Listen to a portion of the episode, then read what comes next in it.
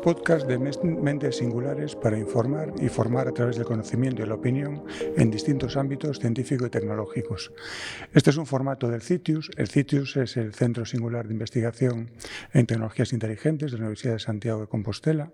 Es un centro de alto potencial investigador y de transferencia. Somos un referente de investigación relevante y de alto impacto en, de tipo socioeconómico en distintos modelos de inteligencia artificial y sus aplicaciones en ámbitos muy, muy diversos.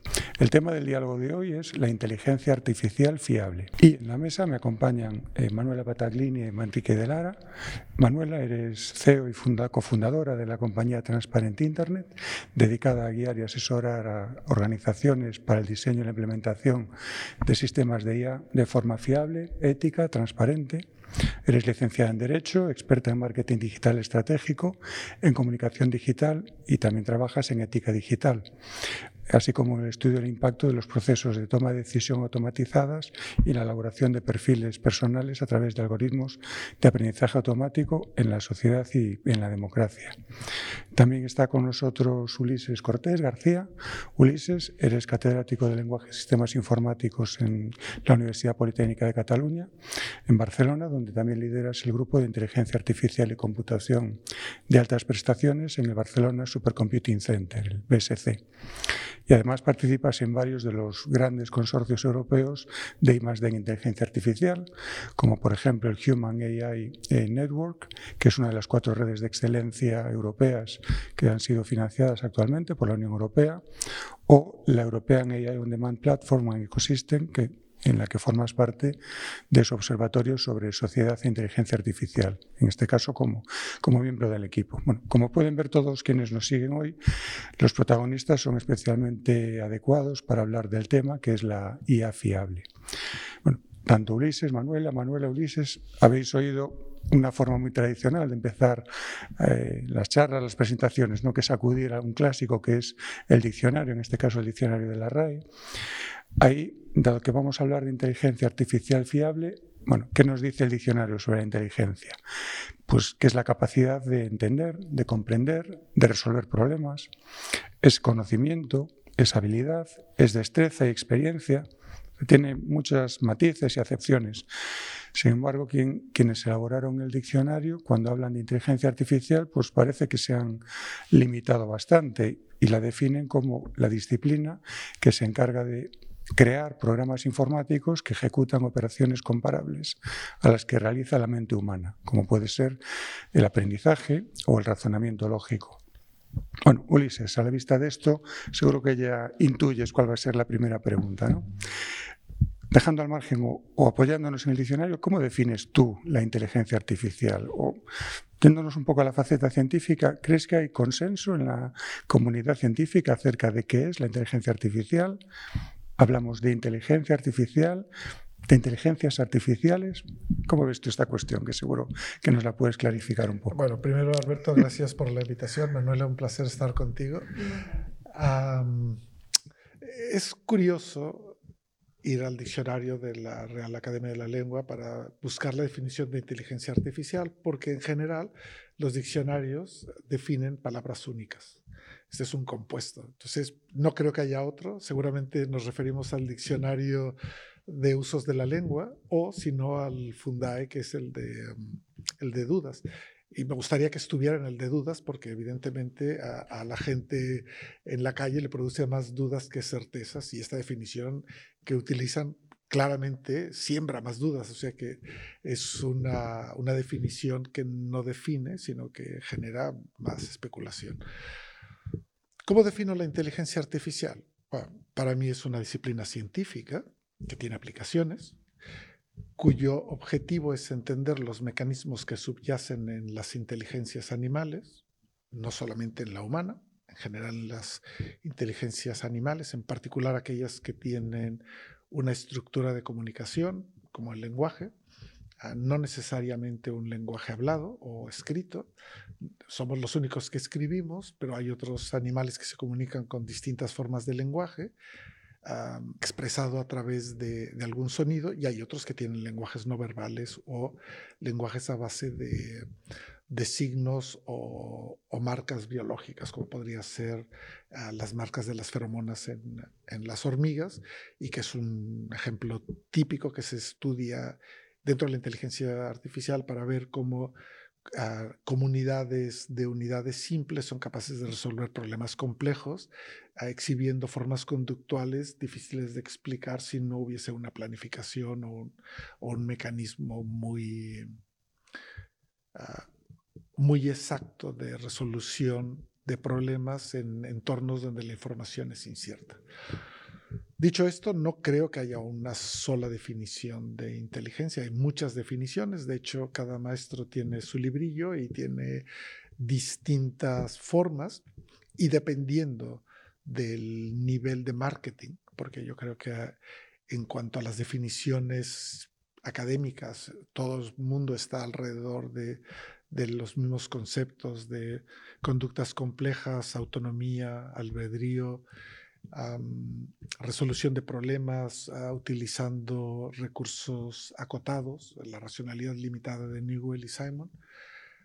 Y en cambio tenemos, bueno, vendedores de humo que ah, hablan de la inteligencia artificial como un sistema de extensión de las capacidades humanas a través de un ordenador tal como está el mundo de la comunicación hoy a través de Internet y otros medios, distinguir eh, la paja del, trigo. Yo insisto, es una disciplina científica que tiene aplicaciones prácticas muy claras y deberíamos distinguir, o sea, hay dos inteligencias, claramente la que se aplica, o dos inteligencias artificiales, aquella que se aplica y la otra que se estudia en, los laboratorios. Y hay una zona de interfase donde se transmite toda la parte de, conocimiento adquirido a, la, forma práctica. Y luego tenemos una tercera, que es la que nos venden los publicistas. y además, eh, totalmente cierto, porque eh, yo que me dedico al marketing digital y sé muy bien cómo trabaja el marketing, en muchas ocasiones se habla de ciencia ficción absolutamente. Entonces son uh, justamente porque se juega con, la, con el desconocimiento del público a quien va dirigida las, la, comunicación. Entonces esto lo que crea es una falsa perspectiva de, de lo que es la inteligencia artificial. El, hype famoso, ¿no? que se habla tantas veces. Eh, me quedo con, con, dos cosas. ¿no? Por un lado, que es una disciplina científica, cuando cualquier lectura que hagamos hoy en día, si en cualquier medio genérico, la va a definir como una tecnología, sin más. Y, digamos, con ese guante que lanzas, ¿no? de que el diccionario define palabras únicas. Entonces, tomando una definición única, vámonos a la de fiable. ¿no? El, tema de hoy es inteligencia artificial fiable. ¿Qué nos dice la RAE ¿no? sobre el término fiable? De hecho, buscando un poco una traducción para el término inglés que se usa en este contexto, que es el trustworthy, dudamos si fiable o confiable. ¿no? Parece que se usa más confiable, pero sin embargo, fiable, al menos de acuerdo con el diccionario, incluye al, al otro término. ¿no? Habla, una persona fiable es digna de confianza. Y digna de confianza precisamente es confiable, luego es una definición un poquito más amplia, pero es que además a fiable le da la característica de que ofrece seguridad o buenos resultados. Algo interesante cuando hablamos de IA. Algo creíble, fidedigno o sin error. ¿no? Y yo creo que esto a ti, Manuel, en particular, pues te va a resultar especialmente llamativo, porque el ejemplo, el único ejemplo que pone la definición la RAE es datos fiables. Yéndonos al, al tema que nos, que nos trae aquí, ¿crees que es posible tener esto de los datos fiables? Quizá una quimera. ¿O asumiendo que, pudiera haberlos, ¿qué mecanismos, qué modelos eh, existen para asegurar la fiabilidad de los datos? Eso que a veces se llama la gobernanza del, mm. dato, no solo cuando se crea, sino en todo su, ciclo de vida. Yo, yo, prefiero más hablar, si te parece bien, del impacto de la inteligencia artificial para poder denominarla fiable. Entre otras cosas porque ese impacto fiable es un impacto positivo que agrega valor a la sociedad, que agrega valor al bien común. Y es algo que voy a repetir mucho, y, pero es que es en lo que mm, me baso muchas veces para poder determinar mi trabajo en si pasa o no pasa, que es el respeto y la preservación de la dignidad humana. Entonces, em, desde el punto de vista técnico, eh, obviamente tener unos datos totalmente fiables creo que no es posible, al 100% quiero decir. También por otro lado, ah, cuando podemos eh, o tenemos delante un caso determinado, lo suyo es empezar con el equipo humano, no solamente por los datos.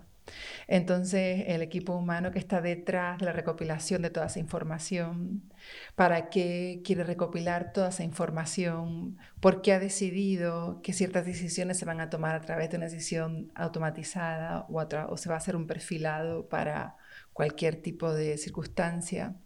Y después, en cuanto a la recopilación de datos, que para mí es la fase más importante de todas y la más crítica, que muchas veces se habla del tratamiento de los datos, pero esa recopilación masiva donde se recopila absolutamente una cantidad enorme de datos que de hecho me acuerdo una entrevista de Edward Snowden donde él decía, están todo el mundo fijándose en la decisión algorítmica cuando en realidad la parte más importante y más crítica es la recopilación de toda la información.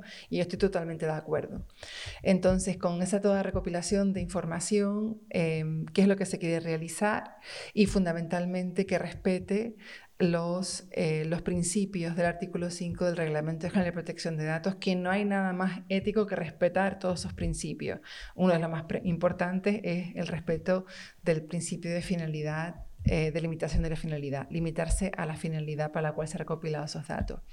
Eh, en cuanto a poder saber si esos datos son fiables o no, bueno, eh, en primer lugar tenemos que tener en cuenta que se recopilan datos del pasado para predecir el futuro, con lo cual aquí puede haber, no puede haber una falta de encaje entre lo que se recopila y lo que se va a predecir en el futuro. Y en muchas ocasiones lo que hay una diferencia entre el contexto en el que se van a utilizar esa información y la propia información y después la procedencia de esos datos también es muy importante. Em, poder documentar de dónde procede esa información, porque por ejemplo, Conozco casos de compañías aseguradoras que están utilizando datos de redes sociales para poder establecer el fee la mensualidad, la cuota mensual, la prima que le cuesta al asegurado, cuando todos sabemos que los datos de las redes sociales son los datos de menos calidad que existen porque no son representativos de las personas. Ahí nos mostramos de una manera que no tiene nada que ver con nosotros. o, por ejemplo, los datos que ya hablaremos a, eh, posteriori, también eh, los datos biométricos o los datos de una entrevista, que es un pequeño vídeo, para poder determinar si una persona es idónea o no para un puesto de trabajo. Con lo cual, de dónde proceden esos datos y qué se hace con esos datos, ¿no? Con lo cual, eh, y por lo tanto, terminaría diciendo que para que sea fiable, me baso en el contexto en el cual se está aplicando toda esa información a través de todos los datos que se han recopilado y que haga un impacto positivo, que tenga un impacto social positivo. De, de hecho, sí, por favor. A ver, si hay datos fiables, el problema es cuánto cuesta la fiabilidad. Es decir, si tú vas a hacer las misiones críticas, un viaje a la Luna, un viaje a Marte, el Space Shuttle, una, un tendido de un cable submarino, ahí la cantidad y calidad de los datos es exquisita. Ah, y ya lo has dicho muy bien, es decir, el problema es que datos en los cuales no se ha invertido el suficiente cuidado el suficiente dinero, no solo en, adquirirlos, porque adquirirlos, bueno, ahí está, es el problema del curado, porque hay, hay, problemas de simplemente la calibración del sensor, que no, no, es un problema de la fuente, es un problema del sensor y luego su transmisión a, las bases de datos. Entonces, la cadena de, de transformación de, del dato en, bruto hasta el dato útil y a partir de ahí su, siguiente elaboración para tener información. Y claro, otra vez, estamos en, un problema de marketing. La gente habla de los datos y de la arrogancia de los datos porque estamos demasiado influenciados por el tema Big Data.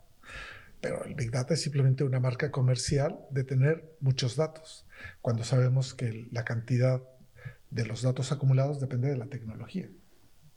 Así es que yo sería mucho, eh, entiendo por lo que dices, ¿eh? lo que dices, ah, una vez que tengo los datos, ¿cómo voy a, a utilizarlos? Y tengo que respetar unas normas que si tú vas por la calle y preguntas cuántas personas han leído ese reglamento y recuerdan cuál es el artículo 5, ah, es imposible que nadie respete una cosa que no conoce.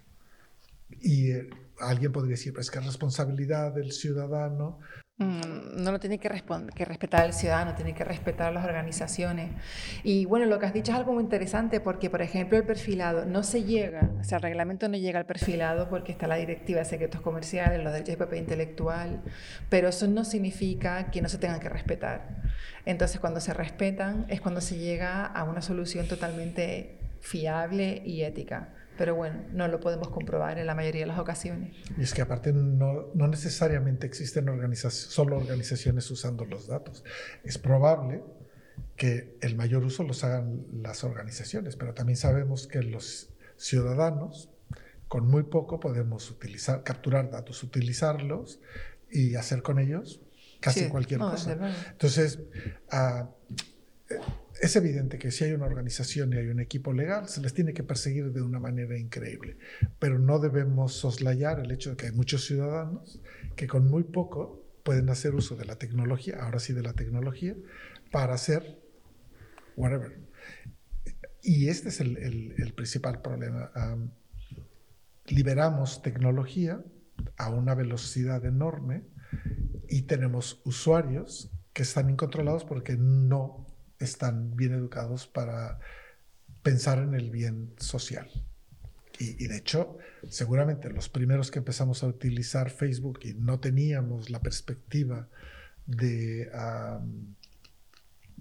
del posible daño, hicimos fotografías donde incluíamos personas o sitios que no estaba permitido, simplemente porque no había ni siquiera leyes de protección general de los datos y de una manera activa contribuimos a, generar el problema. Y las organizaciones, ¿vale? Están allí, pero debería haber otro nivel que es, ¿y los gobiernos? Ah, bueno, pues sí, contribuimos, pero eh, no creo que la responsabilidad, por desconocimiento, por cierto, sea de los propios usuarios. La responsabilidad era de un plan, de un plan B que muchos no tenemos ni idea qué iba a suceder o, o que se estaba fraguando. pero esto también hace que la inteligencia artificial sea vista como no fiable porque los usos de una tecnología que potencialmente es buena se han ah, pervertido. Pero, ah, claro, técnicamente la inteligencia artificial es fiable, el uso es el que no es fiable sí, claro, el contexto en el cual se aplica. Es que por eso hago mucho hincapié en eso. El contexto en el cual se aplica, sobre todo el impacto social que haga. Pero, es aquí el... Tendríamos que cambiar, es mucho más complicado y es mucho más largo de decir, pero tendríamos que hablar de la fiabilidad del uso de la tecnología con respecto a la fiabilidad de la tecnología. Un coche es fiable, el Mercedes-Benz hoy es muy fiable, porque claro, se le ha hecho cientos de pruebas. Cuando lo soltamos al mercado, el que se convierte en no fiable es el conductor. Es un poco la fiabilidad a lo largo de toda la, de toda la cadena. ¿no? Y bueno, ya que mencionáis el, el caso del vehículo autónomo, un vehículo que tuviera capacidad de, de aprendizaje, un sistema de guiado eh, digamos, automático, automatizado, el vehículo que se pone en la calle a medida que va aprendiendo automáticamente, no sigue siendo el mismo vehículo cuando pasan unos meses, conducido por ciertas personas. En cierto modo es un producto diferente, ¿no? Pero volviendo un poco a ese ciclo completo ¿no? de, de la fiabilidad, teníamos fiabilidad en los datos, hablamos de fiabilidad en los usos. Justo después de los datos, en muchos sistemas, como por ejemplo los de traducción automática, lenguaje natural, visión artificial, hay un paso anterior que es los anotadores o las personas que anotan esos datos, ¿no? que de alguna manera tienen que eh, darle un elemento de calidad adicional que no tienen. En el caso del lenguaje son piezas de texto, pues a lo mejor proporcionar traducciones. Nosotros mismos lo hacemos. Seguro que todos nos hemos encontrado esos catch-up donde hay que decir cuántos semáforos, cuántos pasos de cebra se encuentra uno. Bueno, eso en el fondo estamos etiquetando imágenes que pueden ayudar a sistemas de conducción autónoma. Y esa anotación se ha convertido también en una industria. Eh, hay anotaciones, digamos, masivas que a veces están en manos de grandes corporaciones, Amazon Tour, que es un, es un ejemplo de ellas, y hay otras, digamos, que tratan de profesionalizar esas tareas. Hace unos meses estuvimos aquí en, en Santiago a, a Iva Gumnishka, que es la CEO de Humans in the Loop. Es una empresa que se dedica a, digamos, a mejorar la, la calidad de las anotaciones. ¿no? Está apareciendo un sector o personas que pueden, mm, digamos, usar eso como su trabajo. Y a veces hay implicaciones de tipo laboral, implicaciones de tipo ético. A veces se cuestiona si esas personas, digamos, pueden incluso sufrir explotación. Eh, ¿Cómo veis estas cuestiones, digamos, de eh, las personas que se dedican a la anotación y el impacto que pueden tener, digamos, en cuanto a la fiabilidad o la calidad? A ver, la fiabilidad de las anotaciones hechas por humanos, no profesionales, siempre han tenido incertidumbre. Es una fuente de incertidumbre, pero toda actividad humana ya tiene esa naturaleza. Nos cansamos, tenemos problemas y no hay, o al menos no queda claro cuál es el sistema de curado de estas anotaciones. Porque en el fondo lo que se quería hacer era una adquisición rápida y barata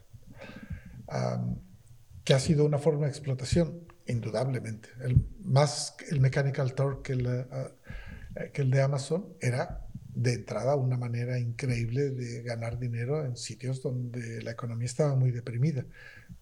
Y seguramente la gente que se dedicaba a eso tampoco es que tuviera un nivel cultural muy alto y el tipo de escenas, por eso al principio eran tan tontas. Perro con pelota roja. Esto era lo que, lo que se estaba buscando. Para el lenguaje natural es otra historia. ¿eh? Yo creo que uh, los corpus anotados para el aprendizaje del lenguaje natural, tanto antes de las redes neuronales como ahora, requieren de grandes especialistas porque el lenguaje tiene demasiadas utilidades. Yo creo que el corpus del New York Times en inglés y en castellano no sé cuál es el que esté mejor anotado, pero indudablemente el de New York Times es uno de los grandes logros de la humanidad, porque ahí todo el mundo actúa, tienes grandes plumas escribiendo y eso también uh, deforma un poco eh, el tipo de contenido. No es el lenguaje común de la gente, es el lenguaje periodístico de una institución centenaria con escuelas de redactores, con plumas invitadas, por supuesto. Muy alto nivel. Muy alto nivel. Entonces, claro, no iban a poner a, a, unos aprendices a hacerlo. Se ha hecho muy bien. Y yo creo que una de las cosas que, uh, de la que nos habla es que calidad implica inversión. Entonces, lo hablábamos antes. Y si tú lo que quieres es ahora para el castellano conseguir una una calidad semejante a la que tienen los recursos que están bien etiquetados en inglés, pues tendrás que poner dinero. Y no puedes hacerlo como si fuera, tienes que hacerlo como si fuera una empresa que quiere tener un producto que quiere vender bien. Ah, y en el caso de España o de México, que son los grandes países uh, de, en lengua española, los países tienen que invertir de una manera decidida, rápida, antes de que Google o cualquier otro se lo lleven al, al agua. Está, está, claro, digamos, esa, el coste de la fiabilidad y de la calidad en general, pues está claro que es algo que, que hay que asumir. ¿no? Hablabais antes de, digamos, de, de, la parte final, ¿no? los usos o los dobles usos. Entonces, en, en esa línea se me viene un poco a la cabeza un, un caso que, bueno, lo conocéis bien, ¿no? el del sistema Compass, ¿no? que es esa aplicación que uh -huh. se utiliza para, a partir de variables, cuestiones, preguntas, asignar un riesgo de reincidencia a, a una persona que está, que está, en prisión y que, curiosamente, en algunos estados eh, de los Estados Unidos es obligatorio casi utilizarlo a la hora de fijar eh, condenas. ¿no? Eh, Y me viene a la cabeza porque recientemente había uno de estos dilemas que se plantean y era el caso práctico de un docente que planteaba a sus estudiantes de, de IA cuál sería el mejor diseño para este tipo de, sistemas. Y el docente, una pregunta de estas con trampa, ¿no? seguro que ya, ya os imaginéis cuál podía ser la respuesta a esa pregunta. La pregunta era, eh, o les decía que solo había una única respuesta correcta a ese problema de diseño o de supuesto diseño. Y efectivamente la, respuesta que, planteaba el docente era, hablando de la ética de la IA, es que no se debían diseñar ese tipo de sistemas. ¿no? O sea, no es un tema de que fuera no fiable, sino que por su propia naturaleza, por el objetivo que perseguía, era un sistema que no era muy defendible que fuese siquiera diseñado. Eh, yendo un poco a vuestra experiencia eh, profesional, eh, aplicaciones de este cariz como Compass, por ejemplo, ¿Cuál es vuestra opinión al respecto de ellas? ¿Realmente coincidís que no debieran diseñarse o sí? ¿Deberían hacerse si fuesen fiables? Otras aplicaciones de la IA que a lo mejor creáis que no debieran diseñarse, por ejemplo, Manuel. Yo creo que la política o sí, para la cual debería de, guiarse el desarrollo de este software debería estar basado en probabilidades de riesgos y no de sistemas de puntuación. Eh, para empezar, creo que, que, no debería diseñarse este tipo de, de tecnología, sinceramente. Eso para empezar. por otro lado, además, mira, coinciden, mira, desde un punto de vista de em, experiencia personal, tuve la oportunidad este verano de hablar con Chris Moore en el SFI, en Santa Fe Institute, en Nuevo México, porque él está metido en todo este mundo desde hace muchos años. Y él dice que él lleva cinco años en el mundo del, del, tema de la, de la predicción y de la puntuación, eh, justicia predictiva. Y dice que después de cinco años, cinco o seis años, está empezando a entender cómo funciona.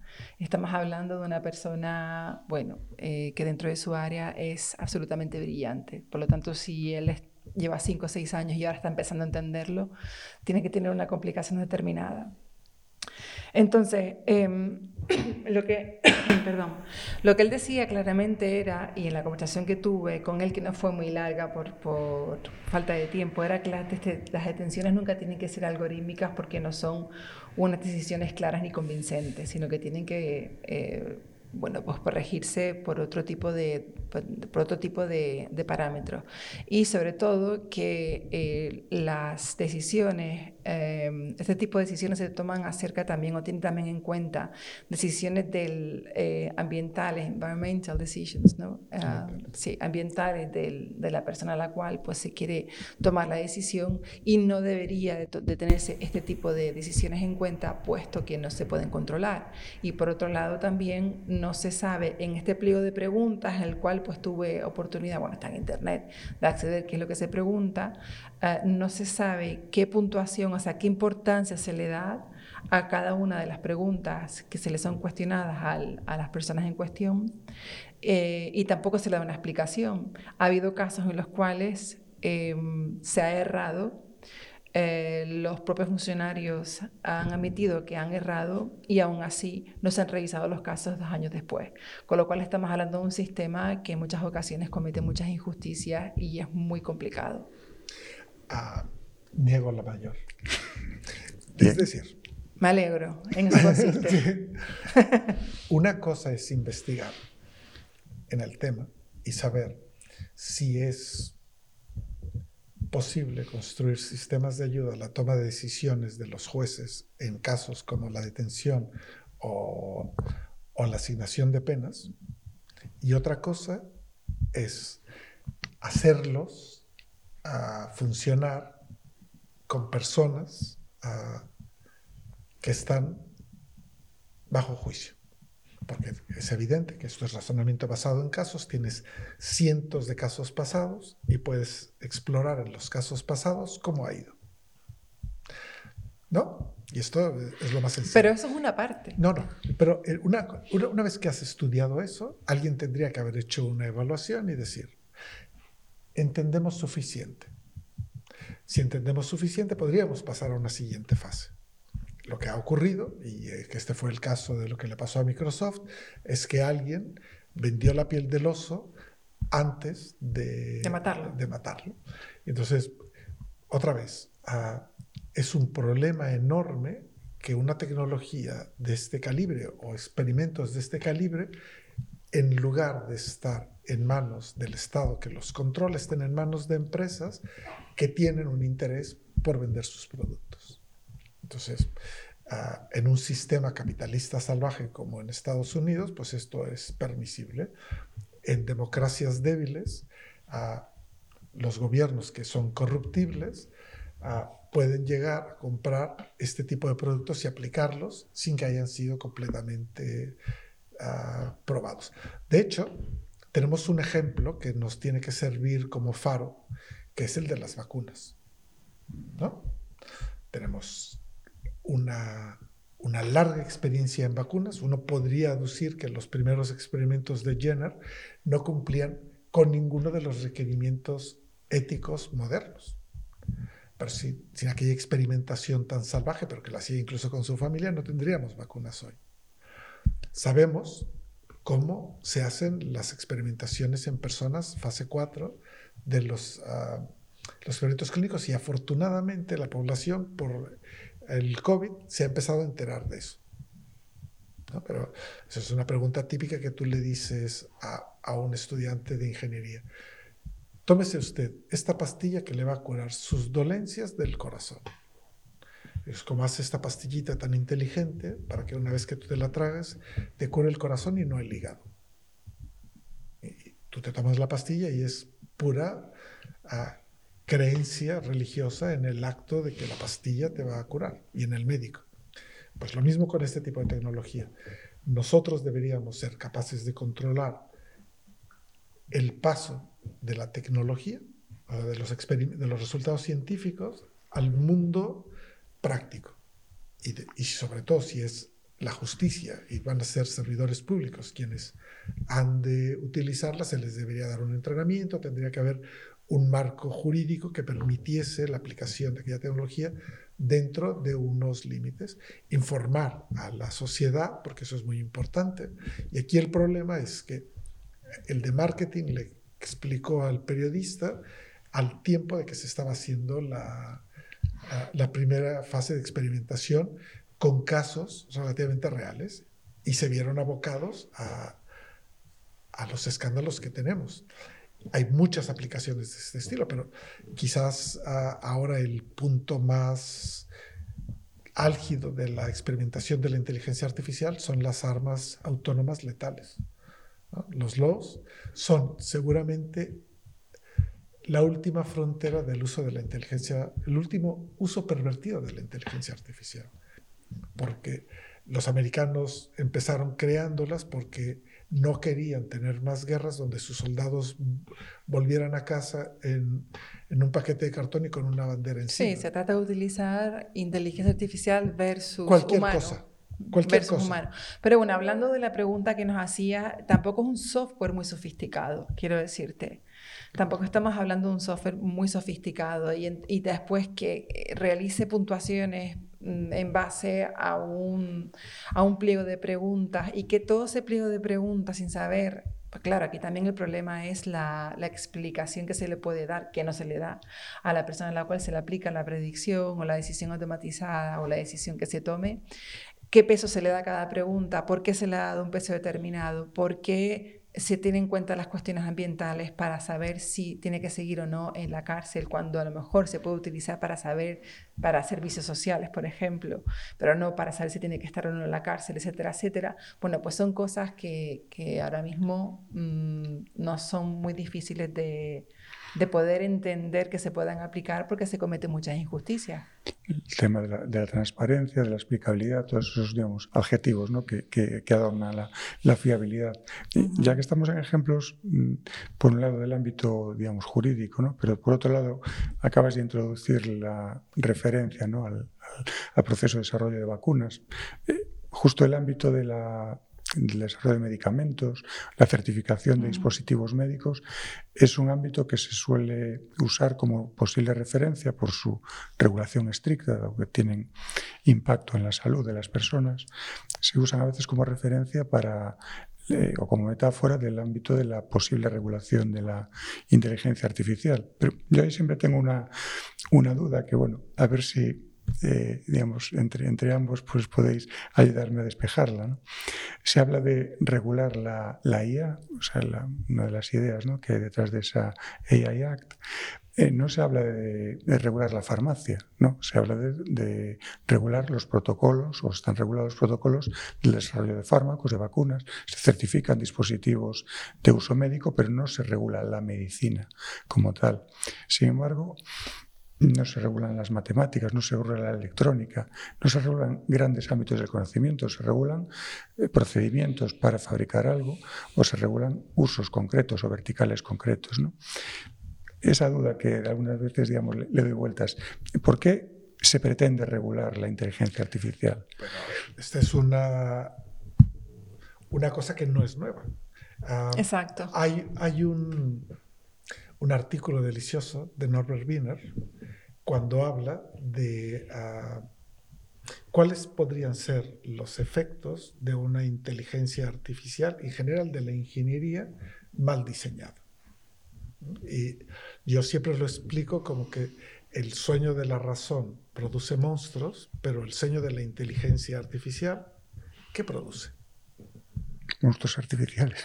Pero, no, produce cosas más complejas, porque uh, finalmente la inteligencia artificial está hecha para interactuar con el entorno. Y en el entorno hay seres vivos y le da igual el ser vivo con el que está. Y hay una cosa muy curiosa, es decir, como somos antropocentristas, pensamos que la inteligencia artificial debería tratarnos de una manera distinta a otros animales el no control en el diseño, en la no regulación, en el traspaso de la tecnología es lo que está causando estos problemas. Mm. Y sobre todo porque en la población se queda la idea de que la inteligencia artificial, que es un producto mágico, se produce en una de las grandes creaciones de la humanidad, que son los ordenadores. Los ordenadores no se equivocan. Los ordenadores tienen capacidades de cálculo que son potentísimas. Si tú le dices a una persona, le preguntas cuál es la capacidad de cómputo de, tu ordenador, tú le dices que son dos petaflops, te lo va a creer. Le dices dos petaflops son 10, 2 por 10 a la 15 operaciones por ciclo. Ya, se ha perdido seguramente el algoritmo, sea cual sea, con los datos, sean cuales sean, pueden ser gigantescos y el resultado siempre será exacto. Habrá explorado todas las posibilidades. Entonces, hemos convencido y nos estamos autoconvenciendo de que las soluciones de inteligencia artificial son perfectas en cuanto a la información y los algoritmos son perfectos o tan perfectos como pueden ser con la información y los conocimientos actuales y calculados sobre unas máquinas que son tan rápidas como las que tenemos hoy y que sabemos que en seis meses la generación de, de, chips será mucho más rápida, la, dos veces en potencia de memoria. Claro, estás vendiendo una seguridad enorme que es la fiabilidad de la máquina y estás sumando dos elementos que son increíbles. Por un lado es fiable el chip, que hace los cálculos y por otro lado es fiable el algoritmo. ¿Y qué, te va a decir el, el, humano de la calle? Deux ex machina. Mm. Bueno, en cuanto a la regulación, em, lo tomamos como una gran novedad, pero en realidad su contenido eh, no es tan novedoso porque gran parte está tomado de una decisión europea que para ser técnicos es la 768-2008, o sea, una decisión del año 2008 europea, en el cual establecía el marco normativo para la seguridad de ciertos productos. Entonces, em, ¿qué pasa? Que en el nuevo marco legislativo eh, que se ha establecido en Europa, eh, lo que se ha querido plantear, eh, básicamente, sobre todo, que yo creo donde está el problema es en la, en la inteligencia artificial de alto riesgo, eh, haciendo un paralelismo o una comparativa con lo que tú decías de los productos farmacéuticos y las certificaciones. En un principio hubiese sido ideal que hubiese seguido por ese trámite, Pero en este nuevo marco legislativo se ha establecido que el productor, quien realiza la producción de estos componentes, es quien mejor conoce este producto y es la persona más idónea o el organismo más idóneo para realizar la propia auditoría de sus productos. Entonces es un poco extraño, un poco extraño porque efectivamente em, yo también estoy de acuerdo contigo en que un tercero auditando y certificando hubiese sido, eh, bueno, pues mucho más seguro. Mucho más seguro. Hay que ver la mano de los lobbies detrás. Exactamente. Eso para empezar. Y en segundo lugar, mm, bueno, voy a repetir lo que dije al principio. Estamos regulando dos cosas, voy a decir. Uno, se debería regular por sectores, no solamente la tecnología. Eh, pero bueno, puede ser un inicio para regular sectores, regular la tecnología para después a posterior regular sectores, veremos. Y en segundo lugar, se regula la tecnología, pero no el impacto de esa tecnología. Entonces, ¿qué ocurre? Que a lo mejor se puede despertar todo el mecanismo de auditabilidad a tecnologías que son, digamos, inocuas, que no producen ningún tipo de efecto eh, nocivo, pero para otras que sí que lo producen, pueden ser un coladero la propia normativa para, para, precisamente poder em, bueno, pues evitar ese control.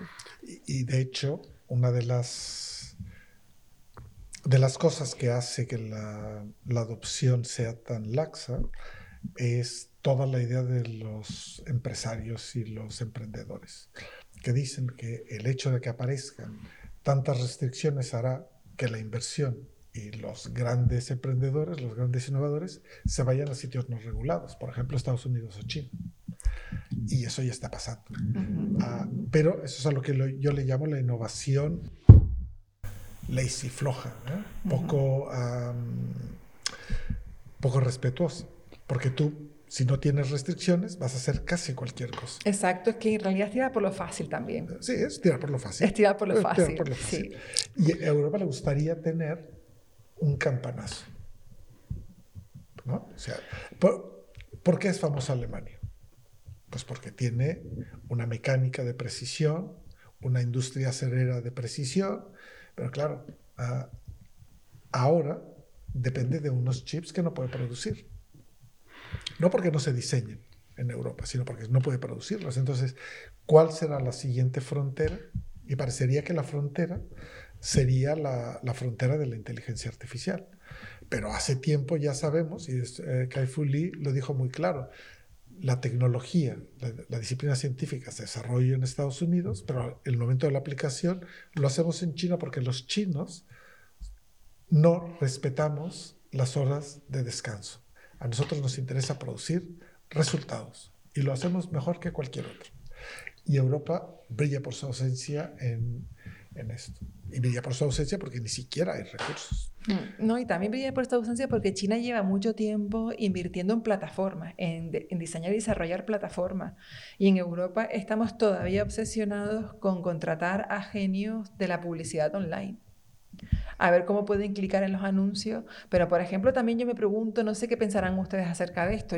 Mi opinión es que la normativa europea, no sé si Europa está preparada para aplicar su propia normativa sinceramente, porque yo creo que no, porque mm, aplicando su propia normativa, si eh, frena a los gigantes tecnológicos, que esa es se supone que ese es la, el, gran objetivo, ah, un gigante tecnológico puede decir, bueno, ya me cansé, me doy la vuelta y me voy, que no creo que lo haga, pero bueno, lo puede hacer. Habrá muchas personas que han dependido de esa plataforma y Europa no ha invertido esfuerzos y ayudas económicas precisamente en fomentar la emprendeduría de plataformas tecnológicas de corte ético para que puedan sustituir precisamente a los gigantes tecnológicos. Y esto es uno de, los grandes problemas que yo veo ah, ahora mismo, sinceramente. y eso tiene que ver también. Imaginemos que la, tecnología, la, la legislación sobre la tecnología es laxa, pero el problema de Europa no está allí el problema de Europa está en cuán laxa es la legislación sobre los impuestos de las grandes empresas. Mm, también. Entonces, eh, ya se han, se han llevado no solo los datos, sino también han evadido los impuestos. Y el principal problema es que aquí hay que preguntarse, y es una pregunta que yo me hago frecuentemente, y es, ¿nuestros políticos o son incompetentes o son corruptos? Una de las dos cosas. Porque si Amazon o Google pagan menos impuestos que una empresa cualquiera, ah, o el gobierno es incompetente a la hora de, ah, de cobrarles, o es corrupto. No, no, no, hay muchas explicaciones. O alguien nos tiene que explicar por qué todas las empresas tienen su sede en Luxemburgo o en Irlanda. No es muy difícil. ¿no? Una prueba no, empírica. no es muy difícil. en, en, ese sentido, bueno, mencionabais antes, ¿no? Ese supuesto freno a la, a la, innovación que puede suponer la regulación de la IA. Es una de las críticas que se hacen. Pero, de alguna manera, no sé si por este empeño regulatorio o el previo, ¿no? de ese énfasis que hay, es principalmente en Europa, en el ámbito de la IA fiable, y previamente a lo mejor con el, con el DARPA Challenge sobre la Explainable AI, de alguna manera ha habido una creación, un inicio de la, de la ciencia de la IA fiable. Es decir, hasta hace unos años el aprendizaje automático y otras eh, metodologías de la IA se fijaban únicamente en, la, en las métricas, digamos, de, eh, de, funcionamiento correcto, de precisión. Se está empezando a hacer eh, ciencia acerca de cómo dar eh, transparencia, explicabilidad, que mencionabas antes, Manuela. Esas características, está habiendo propuestas en ese sentido. Falta el salto, a lo mejor, a una industria de la inteligencia artificial fiable. Um, me gustaría hacer un backtracking histórico. Hagámoslo, hagámoslo.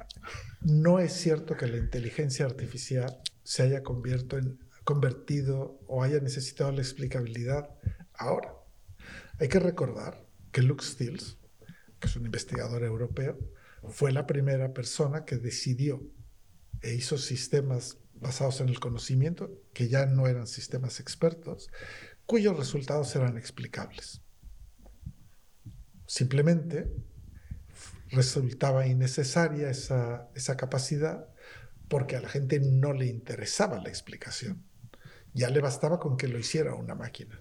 Lo de la explicabilidad y el DARPA Challenge es porque todos sabemos que el, el uso de las redes neuronales, que son uh, sistemas de, de, mapeo de alguna manera sobre un hiperplano para reducir una función, no se pueden explicar. Exacto. Y entonces... Precisamente esta fue una conversación que tuvimos en el ECLT con Luke Stills.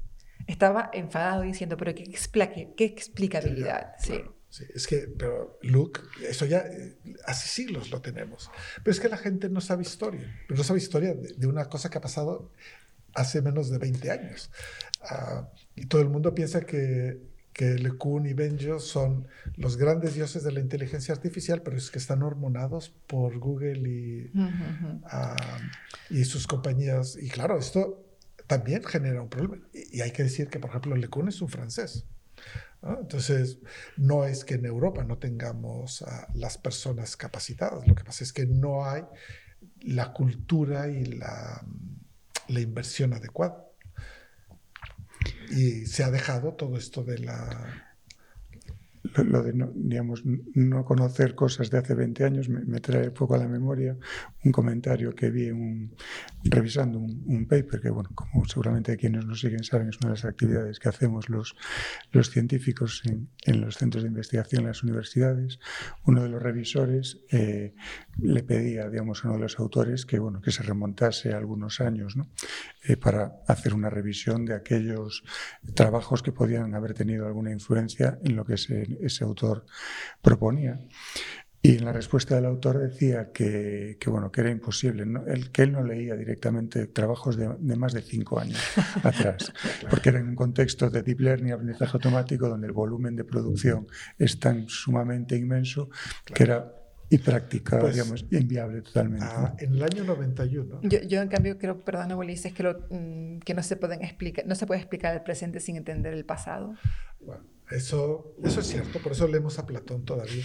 Pero uh, en el año 91, en una conversación con Luke Stills, todavía no había esta fiebre de, que produce Internet para la producción de resultados y de, de artículos. Decíamos que tendríamos que limitar el número de, páginas que escribe un investigador para que escribiera cosas buenas. Entonces lo que decíamos, y es algún día te lo he contado, decíamos, cuando te gradúas como doctor, te damos 10 páginas para publicar un año. Puedes no utilizarlas y utilizarlas el año siguiente, entonces publicas 20. Pero si lo que publicas no es bueno, no te lo vamos a publicar. Si lo quieres publicar no es bueno, no te lo publicamos, pero el año próximo solo tienes 8. Y entonces, subiendo y bajando, ¿no? Y si un día llegas a cero, tienes que hacer otro doctorado. pero de tal manera que seas respetuoso con lo que, ah, con lo que lee el tiempo de los demás. Porque, ah, ah, bueno, hace siglos se dio un, premio Ig Nobel, que es el premio que dan en MIT unos investigadores para la ciencia irreproducible. Y le dieron el premio al presidente de la Academia de Ciencias rusa, que publicó mil artículos científicos de revista en un año, tres al día. Simplemente porque todos los artículos de la Academia de Ciencias rusa le incluían. Calidad y cantidad. Entonces ahí tienes un resultado irreproducible. Por supuesto no fue a recoger el premio. Tenía vergüenza. Un poco de dignidad. ¿no? calidad y cantidad. Por lo menos, ¿no? Pero la inteligencia artificial te permite hacer esto. Una de las cosas que no hemos hecho todavía es hacer una máquina que lea los papers de inteligencia artificial y te diga, todo esto es nuevo, todo esto es una copia del pasado. O como decía IBM cuando tenía uh, su sistema este WhatsApp, que fuera capaz de entender si los resultados presentados habían sido producidos de forma aleatoria o son resultados realmente uh, producidos a través de un esfuerzo científico.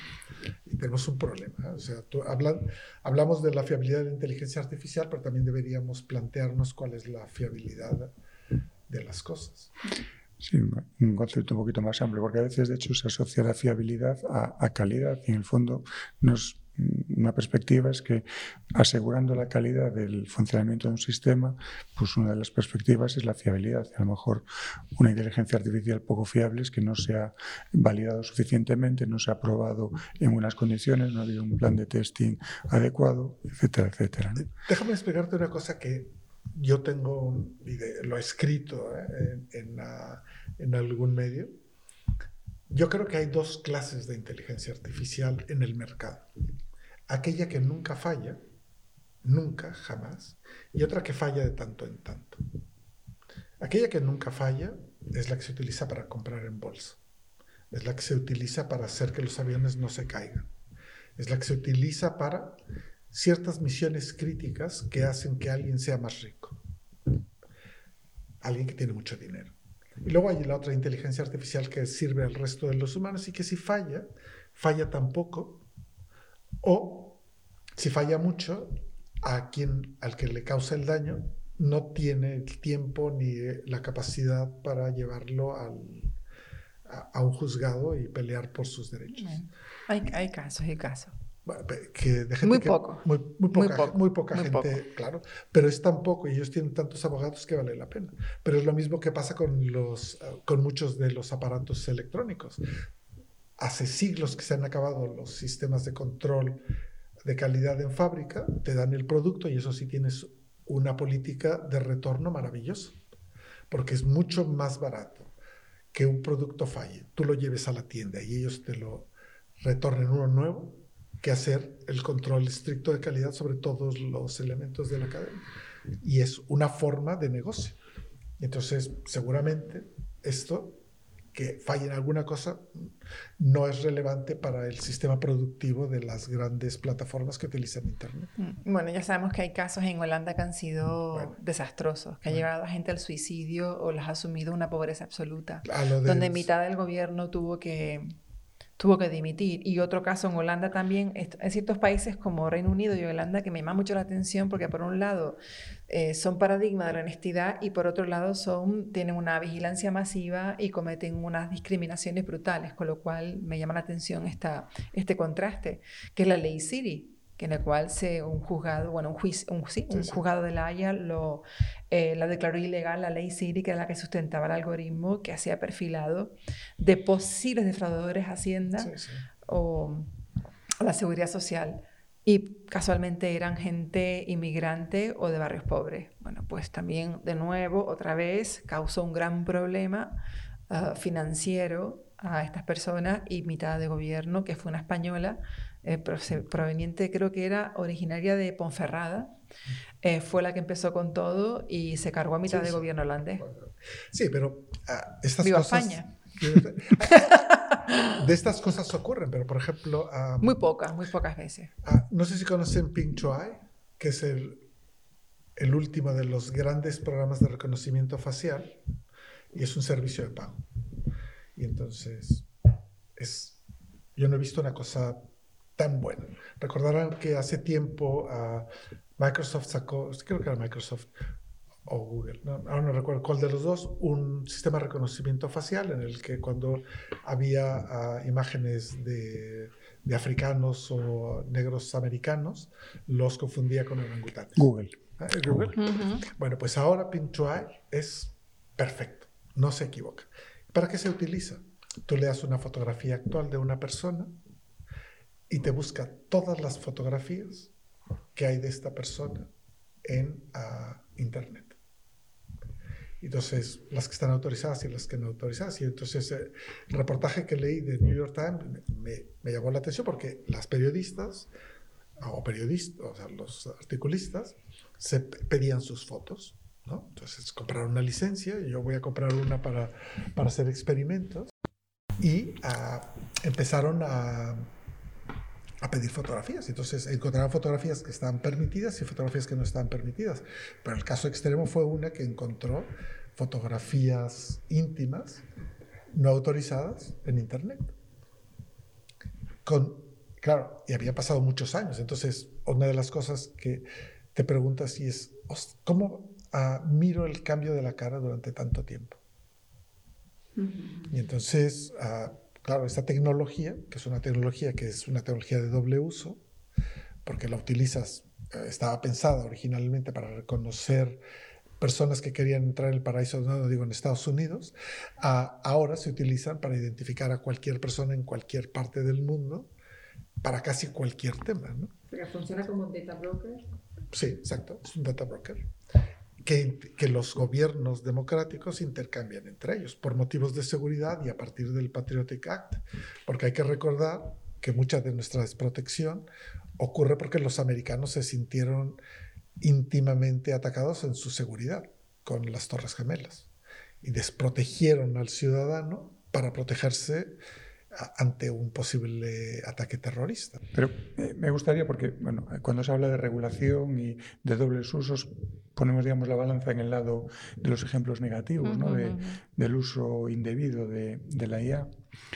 Y tú mencionabas al principio de esta, de esta charla el, el, el, el AI for Good. ¿no?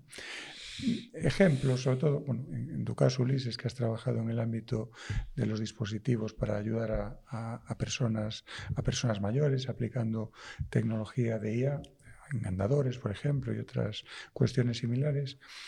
Y, acudiendo a ejemplos muy recientes, hace muy poquito salió en prensa que un, digamos, un, proyecto entre una universidad suiza y otra alemana, donde una persona que no tenía ningún tipo de movimiento, un paciente de ELA, fue capaz de comunicarse a través de un teclado virtual sin absolutamente ningún tipo de capacidad de movimiento, ni siquiera los movimientos que, tenía, por ejemplo, Stephen Hawking o, o casos similares. Entonces, hay muy buenos ejemplos de uso eh, muy beneficioso de la inteligencia artificial. Podemos hacer una excursión por ese terreno. A ver, este proyecto del que hablas es un proyecto muy curioso y el líder se llama Pepe Millán. de hecho, José, del, Rocío Millán. José del Rocío, José del Rocío Millán. Y, pero luego él se fue a Texas por distintos motivos, sobre todo para poder experimentar de una manera más libre que la que podía ser en Europa. Y el otro gran centro de neuro ah, interfaces está en Singapur. Y claro, uh, tendremos que tomarlo con calma. Siempre los periodistas exageran la cosa. ¿Quiénes son estas personas que pueden utilizar estas interfaces? ¿Cuál es el entrenamiento? Son gente joven, uh, que tiene una fuerza de voluntad, que probablemente uh, tuvieron una enfermedad a posteriori y que por lo tanto había mucho del entrenamiento del cerebro, había tenido un, un, desarrollo cognitivo hasta un cierto punto, vino la, sobrevino la enfermedad y entonces había uh, brain paths que ya estaban, uh, circuitos neuronales que ya estaban bien, bien establecidos y por eso se puede hacer la interfase. Entonces, sí, efectivamente se puede hacer, pero tenemos que pensar que el objetivo no es eso.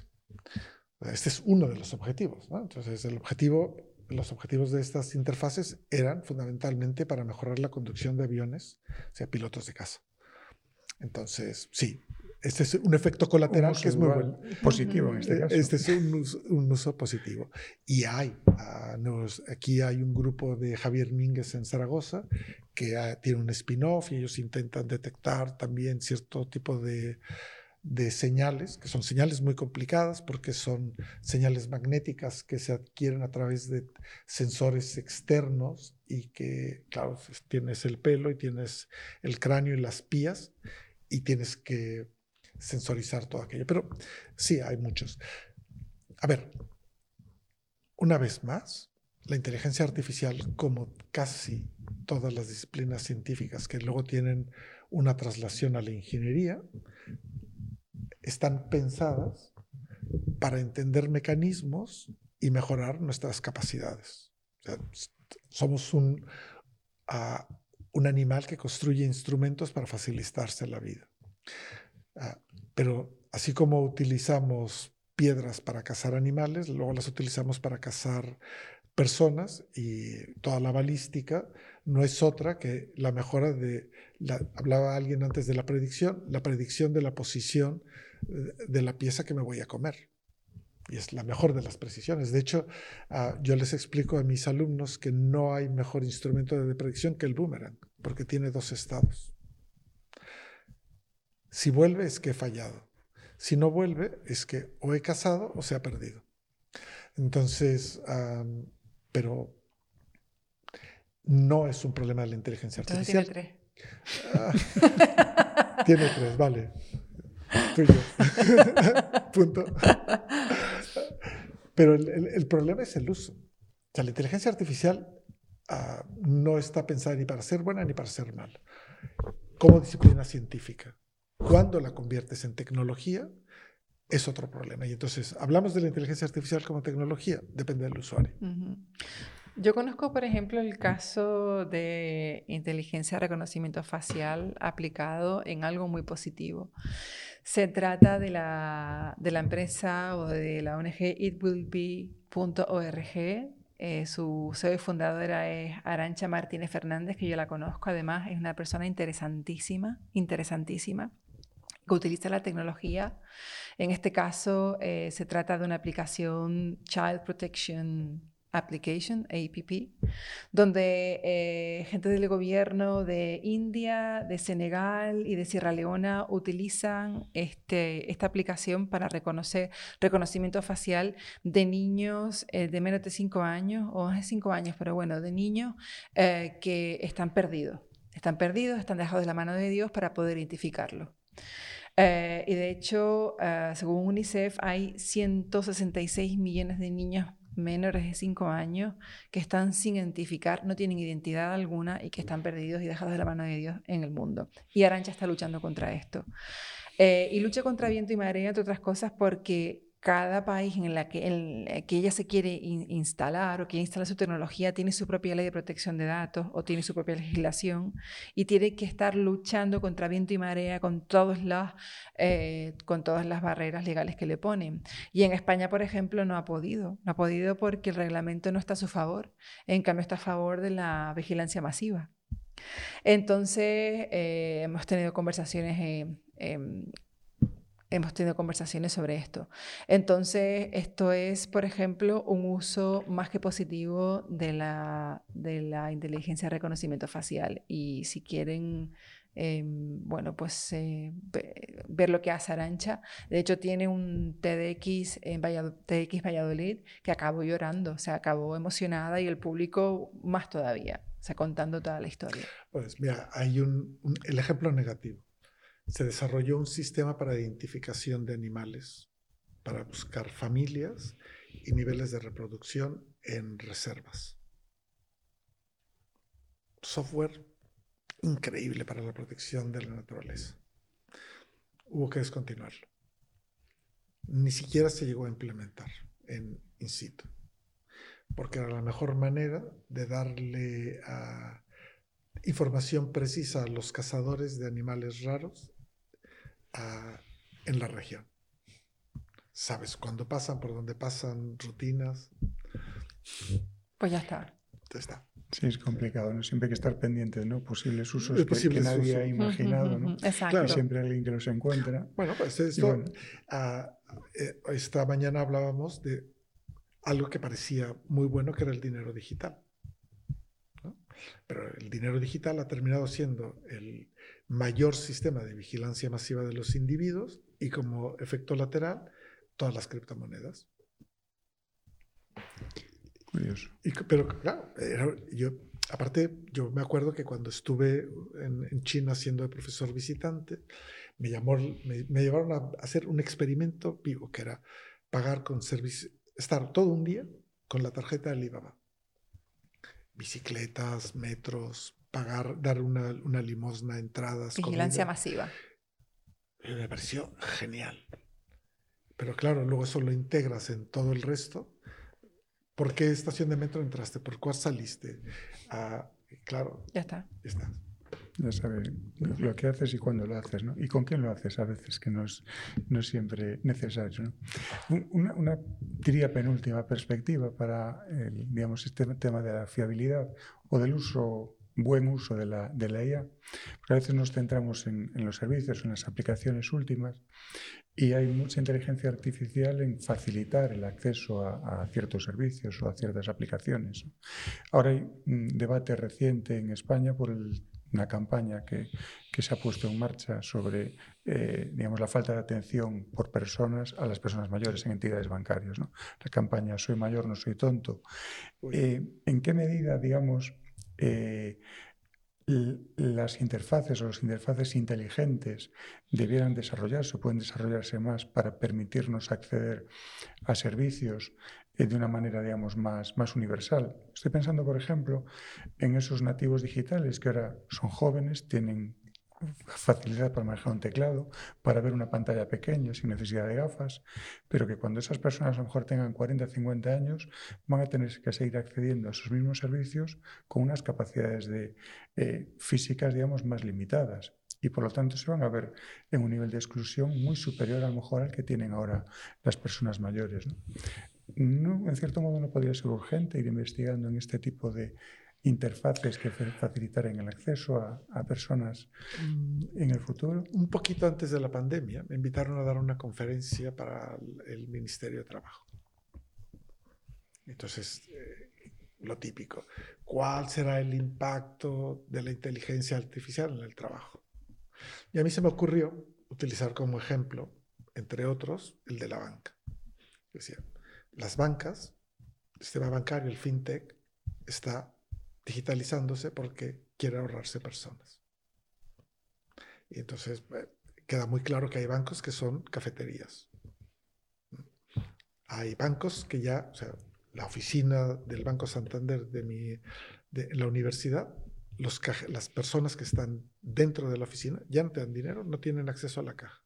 Y no es un sitio donde vayan a entrar 25 ladrones. ¿eh? Nunca ha habido un incidente. Entonces, esa transformación es una digitalización forzada y esta campaña ha hecho un alto, un alto en esto. Es evidente que no solo las personas mayores de hoy, sino las del futuro requerirán de humanos para que estén con ellos. El problema de la soledad no se soluciona con interfaces humanas, con interfaces digitales artificiales, por muy buenas que sean. Y hay gente que cree que los robots sociales mejorarán esto y, se investiga mucho. Y hay que recordar que muchos de los programas de envejecimiento activo de la Unión Europea son porque los hijos y los nietos ya no viven con, con los abuelos y se les abandona. Bueno, Dinamarca es terrible, por ejemplo.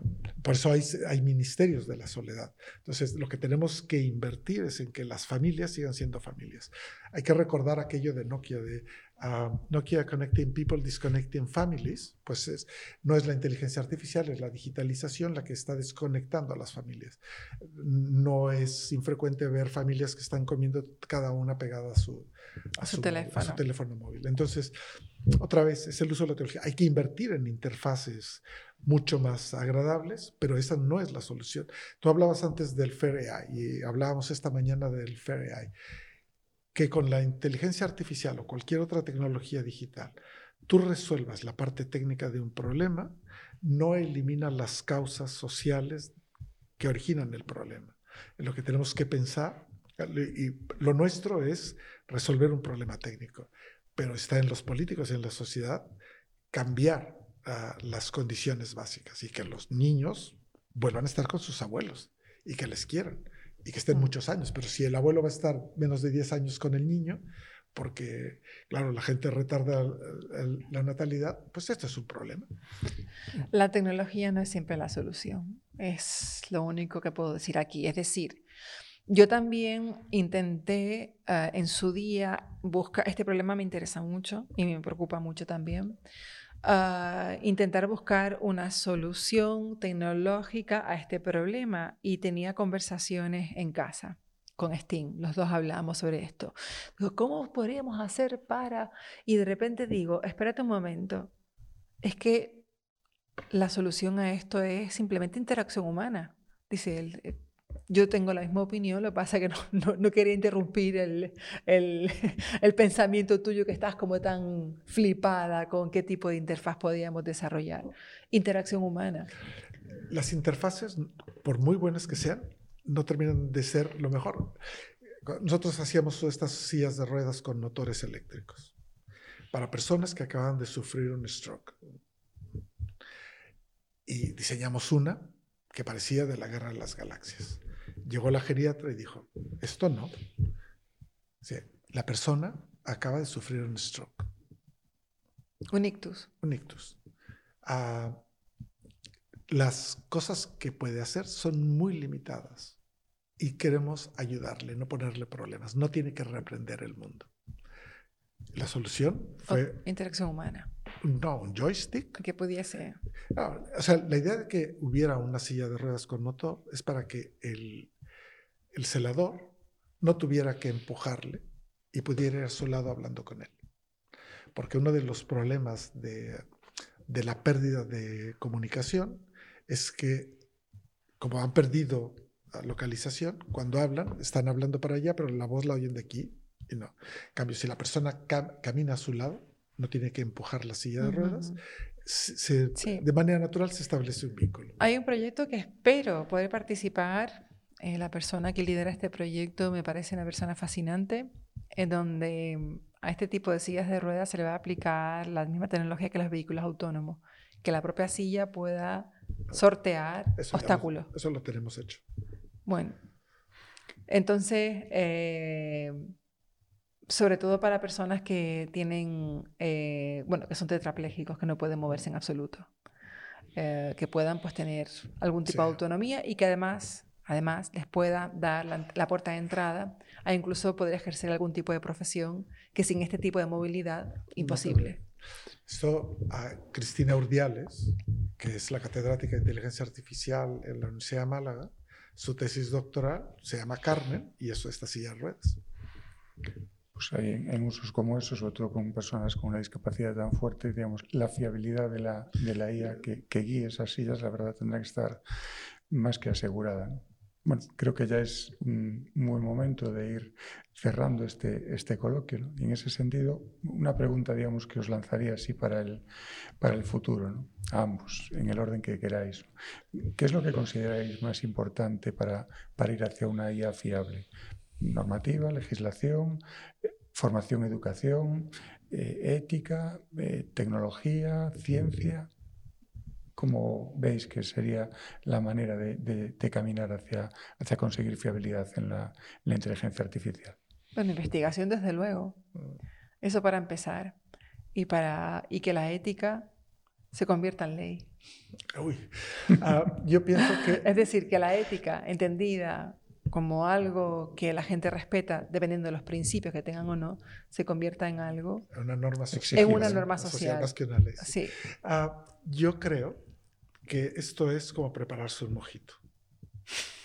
Tienes que tener todos los ingredientes en, el, ah, en su proporción justa y tienes que tener ah, un conjunto de humanos que quieran ah, tomarse este mojito y que sepan exigir que tengan el punto justo. La educación de la población es fundamental para que puedan exigir. La inteligencia artificial es un mojito, de verdad. Pues, es fresca, Te invita a hablar, te invita a bailar, te recuerda a sitios maravillosos como La Habana. Así es que... Una, una muy buena definición. Invítame una esas. Tendremos que sugerirle a la RAE que incorpore esa acepción dentro de, de su diccionario, como decíamos al, al, principio. Bueno, pues muchísimas gracias Ulises, muchísimas gracias Manuela. A ti. Por vuestra disponibilidad, por haber compartido con nosotros estos minutos sobre la inteligencia artificial fiable en este nuevo episodio del podcast Mentes Singulares. Y sobre todo agradecimiento porque sabemos que unas mentes singulares como las vuestras tienen un tiempo escaso y os agradecemos que nos lo hayáis dedicado hoy. Muchas gracias. Muchas gracias.